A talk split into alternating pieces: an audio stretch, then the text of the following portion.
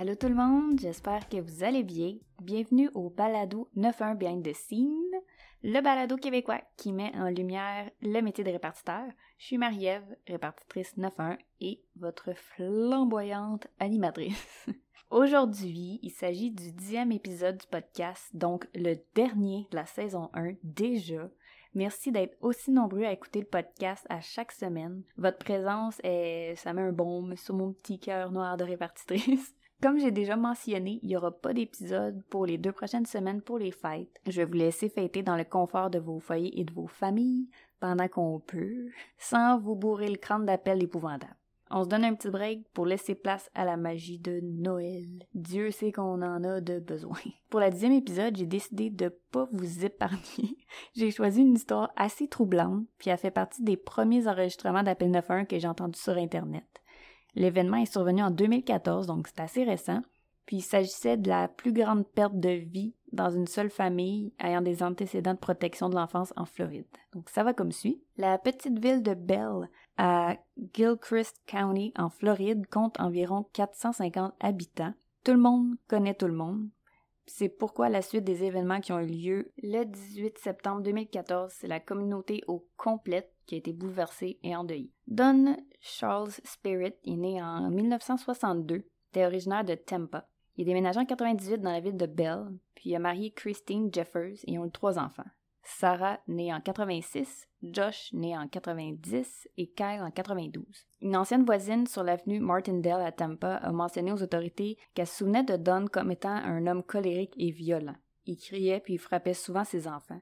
Il souvenait, elle se souvenait aussi d'une journée au parc où son fils avait la misère à monter les marches. Puis Don lui a donné tellement une grosse claque qu'il est tombé en bas des marches. C'était toujours comme ça selon elle.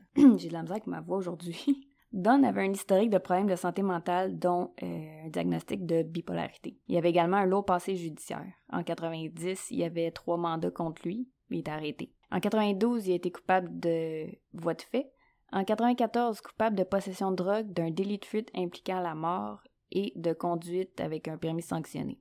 En 95, il a été jugé coupable d'avoir privé un enfant de nourriture et d'un abri. C'est le 14 novembre 2001 qui était en voyage de chasse avec ses deux garçons Josh et Kyle. Pendant qu'il marchait dans le bois, il a comme remarqué qu'il y avait de la rouille sur son fusil, puis il a dit à ses garçons de venir voir. Josh et Kyle, ils ont été voir le fusil, puis soudainement, il y a un coup de feu qui est parti, puis qui a atteint Kyle directement dans la tête.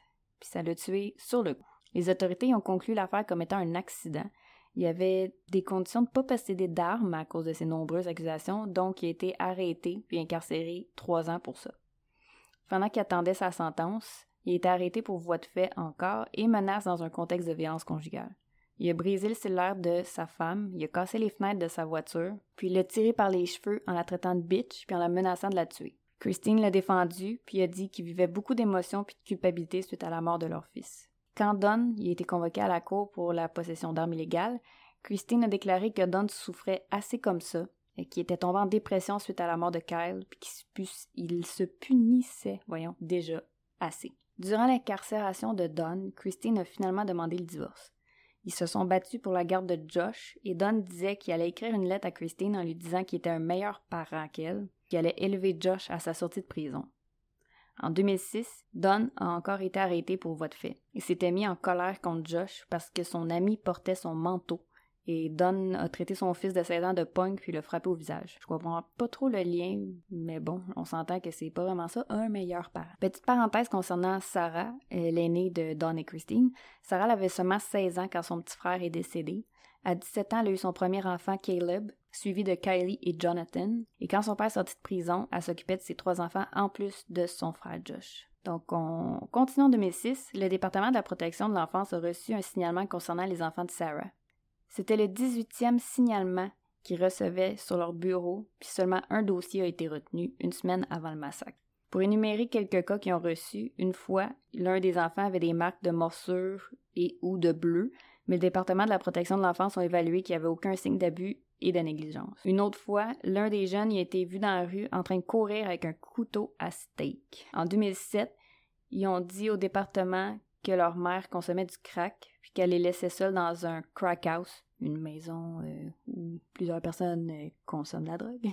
Euh, la grand-mère a raconté qu'une fois les enfants avaient tellement faim qui s'accaparait à la nourriture comme s'il avait jamais mangé. Elle a appelé la protection de l'enfance, puis elle leur a dit qu'elle allait appeler les médias s'ils faisaient rien. C'est à ce moment-là qu'ils ont retiré les enfants, mais pour une courte durée, parce qu'ils sont vite retournés à la maison après. En 2008, Don, encore une fois, est arrêté pour voie de fait grave contre sa fille Sarah, qui est enceinte de 36 semaines de son quatrième enfant. Elle, puis les enfants, vivaient avec Don à ce moment-là, et Don voulait que sa fille paie ses taxes municipales. Kylie, qui avait 9 ans, a dit à la police qu'elle avait vu grand-papa faire mal à maman. Elle a mentionné qu'il l'a poussé dans le frigo, l'a frappé au visage, puis qu'elle avait peur de son grand-père. Dans le rapport du DCF, je vais appeler ça comme ça, le Department of Children and Family, parce que ça commence à être long à dire. Euh, ils ont dit que les enfants n'étaient pas à risque, même si le grand-père battait leur mère puis que leur mère avait des problèmes de consommation.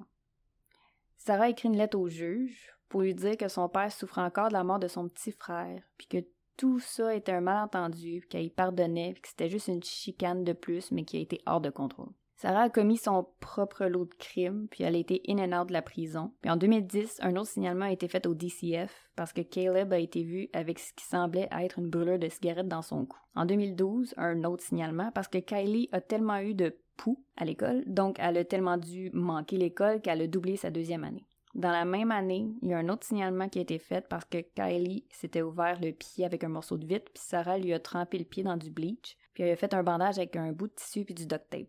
Donc après 12 jours, vu que la plaie à Kylie avait pas été soignée proprement, il y a un personnel d'école qui a lui-même emmené Kylie voir un médecin, puis le DCF a noté l'événement dans leur dossier.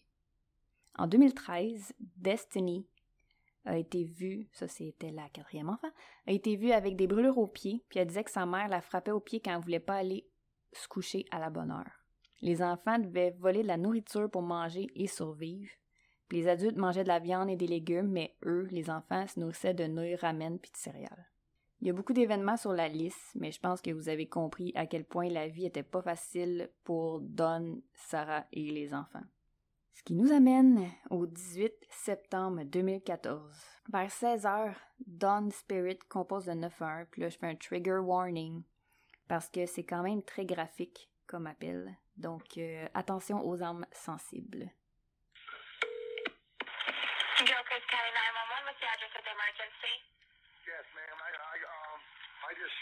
Daughter and shot all my grandkids, and I'll be sitting on my step, and then when you get here, I'm going to shoot myself.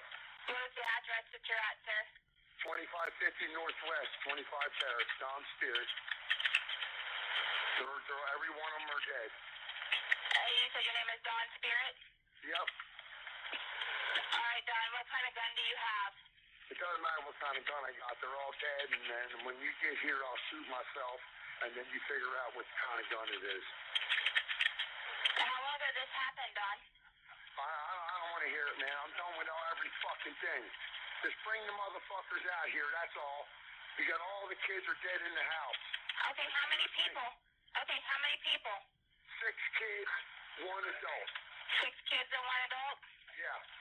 One of them is a baby.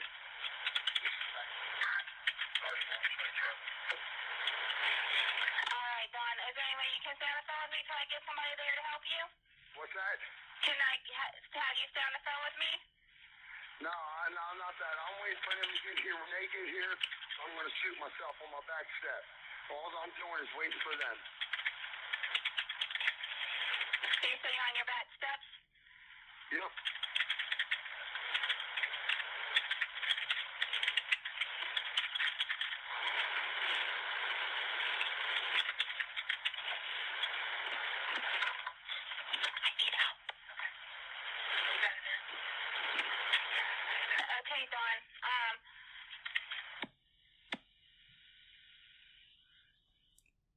On comprend ici que l'intention de Don était assez claire. Euh, quand les policiers sont arrivés sur les lieux, Don faisait les 100 pas puis était plus armé. Il avait une bouteille d'eau à la main puis disait que c'était de la faute aux Stewarts puis qu'il avait transformé sa fille en salope puis que c'était de leur faute si Sarah était dépendante à la drogue. J'ai essayé de voir qui étaient les Stewarts, mais il n'y a pas vraiment d'infos là-dessus. Je pense que c'était une famille ou des gens quelconques. Don y a expliqué qu'il était écœuré de toute la famille, fait qu'il s'en est occupé. Après, il est parti en arrière de sa roulotte, puis il est revenu avec un semi-automatique, puis il s'est enlevé la vie devant les policiers. Les policiers sont rentrés par la cour arrière, Puis ont découvert le corps de Sarah qui était couvert avec une bâche. L'autopsie a démontré qu'elle avait été atteinte par balle à la tête et poignardée six fois. Les six enfants, Caleb 11 ans, Kylie 9 ans, Jonathan 8 ans, Destiny 5 ans, Brandon 4 ans et Layla, âgée de presque 3 mois, ont été retrouvés dans la maison, puis avaient tous été atteints par une balle chaque.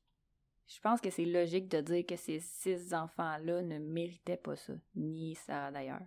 Je sais pas comment le système de protection de l'enfance fonctionne aux États-Unis, mais clairement que 18 signalements, c'est beaucoup pour une seule famille, puis que c'est vraiment triste de la façon que ça s'est fini. Au début de l'appel, Don dit clairement qu'il a tué sa fille puis ses petits-enfants, puis qu'il est assis sur le balcon puis qu'il allait se suicider. La répartitrice, elle lui demande l'adresse, puis la sorte d'arme qu'il a, puis il répond On s'en fout quelle sorte de fusil j'ai.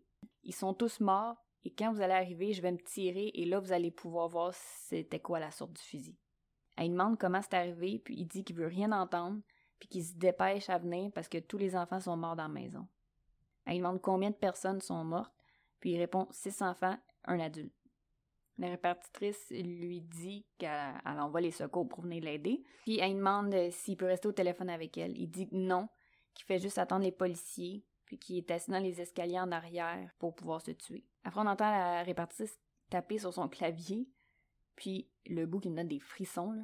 Euh, je sais pas si vous avez entendu, mais on entend le téléphone bouger comme. Mais on l'entend vraiment pas beaucoup, là. Puis il y a une voix de femme qui dit I need help. Beaucoup pensent que c'était Sarah qui était encore en vie à ce moment-là. Honnêtement, je sais pas quoi penser. Je me disais que c'était sûrement la répartitrice qui disait ça à ses collègues dans Centrale, mais après, avoir lu cette théorie-là, on dirait que je le sais pas. En plus, la ligne coupe aussitôt. La répartitrice, elle a été super. Pour vrai, j'ai absolument rien à dire. On entend zéro stress dans sa voix, puis elle est super efficace dans son questionnement. Comme bravo. C'est ce qui conclut le dernier épisode de la première saison. C'était pas facile comme épisode, je le sais. En aviez-vous déjà entendu parler aux nouvelles? Moi, j'ai aucun souvenir, mais je me dis qu'un tel massacre a sûrement dû se rendre jusqu'au Québec, là, je peux pas croire. En tout cas, mes pensées vont aux sept victimes, mais surtout aux six enfants. J'ai comme un mélange d'émotions parce que je vais m'ennuyer de vous parler pendant ces deux semaines-là. Mais en attendant, vous pouvez me suivre sur les réseaux sociaux, ben sur Instagram au 91 Behind the Scene, puis pendant les fêtes, vous pouvez vous taper les 10 premiers épisodes sur Spotify, Apple Podcasts, Google Podcasts, Amazon Music ou BuzzFeed. Je vous souhaite un joyeux temps des fêtes, puis une bonne année 2022 malgré la fin de 2021. Beaucoup parmi vous vont retourner en télétravail ou à faire l'école à la maison pendant que je devrais rentrer travailler comme depuis le début de la pandémie. Soyez prudents, puis soyez patient envers les travailleurs essentiels. C'est pas facile pour personne depuis 2020. Les travailleurs essentiels, ils ont jamais arrêté. Même que j'ai envie de vous faire un petit truc cute. Si jamais vous voyez un, travailleur essentiel, dites-lui juste un merci pour son travail. Puis je pense que ça va mettre un baume sur leur cœur. Pour ce qui est de nous, on se reparle le 7 janvier pour la saison 2 de Behind the Scenes. Merci d'avoir été là pour la saison 1, puis j'ai très hâte à la saison prochaine. Il va y avoir des invités, puis encore plus d'appels 9-1. Je vous aime, à bientôt et bye bye!